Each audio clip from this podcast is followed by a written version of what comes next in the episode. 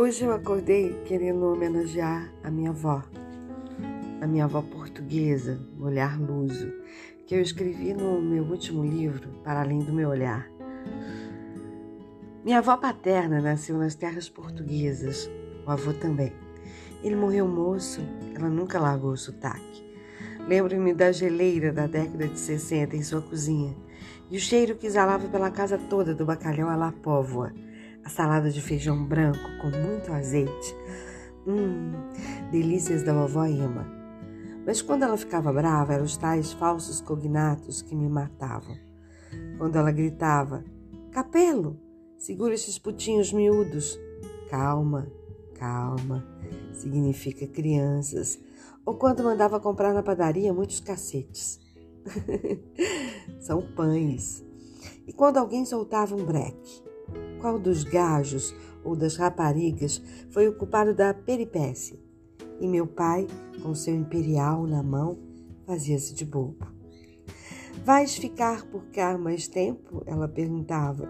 E o que me acalmava naquele domingo de ouro era sentar ao seu lado e de minha tia Celeste para aprender os pontos de crochê e tricô.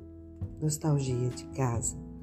Nostalgia das raízes e nas casas das outras tias Emília e Olinda, muita alegria.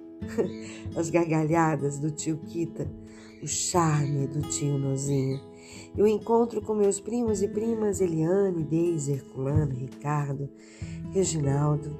E quantas histórias teríamos para contar Ai, ai, ai, com meu primo riquinho. As brincadeiras na sala, os lanches gostosos e os ensaios da dança com primo Dinho para arrasarmos no, no Clube Esparta. Esse é o olhar luso, português. Saudade do meu pai, saudade dessas histórias. Minha irmã acaba de conseguir a nacionalidade portuguesa.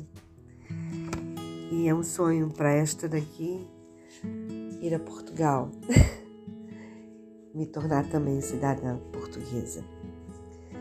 Um beijo da sua escritora Luciana Aquino.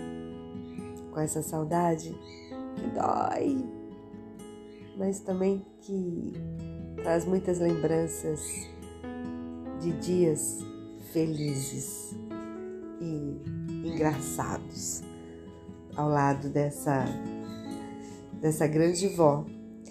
E quando eu me tornei jornalista, só para finalizar, não está no texto, eu a entrevistei para um jornal e coloquei a fotozinha dela e a famosa bacalhada de bacalhauada de póvoa, até me emocionei aqui bacalhoada de póvoa, a receita no jornal. E ela ficou toda envaidecida. Um beijo.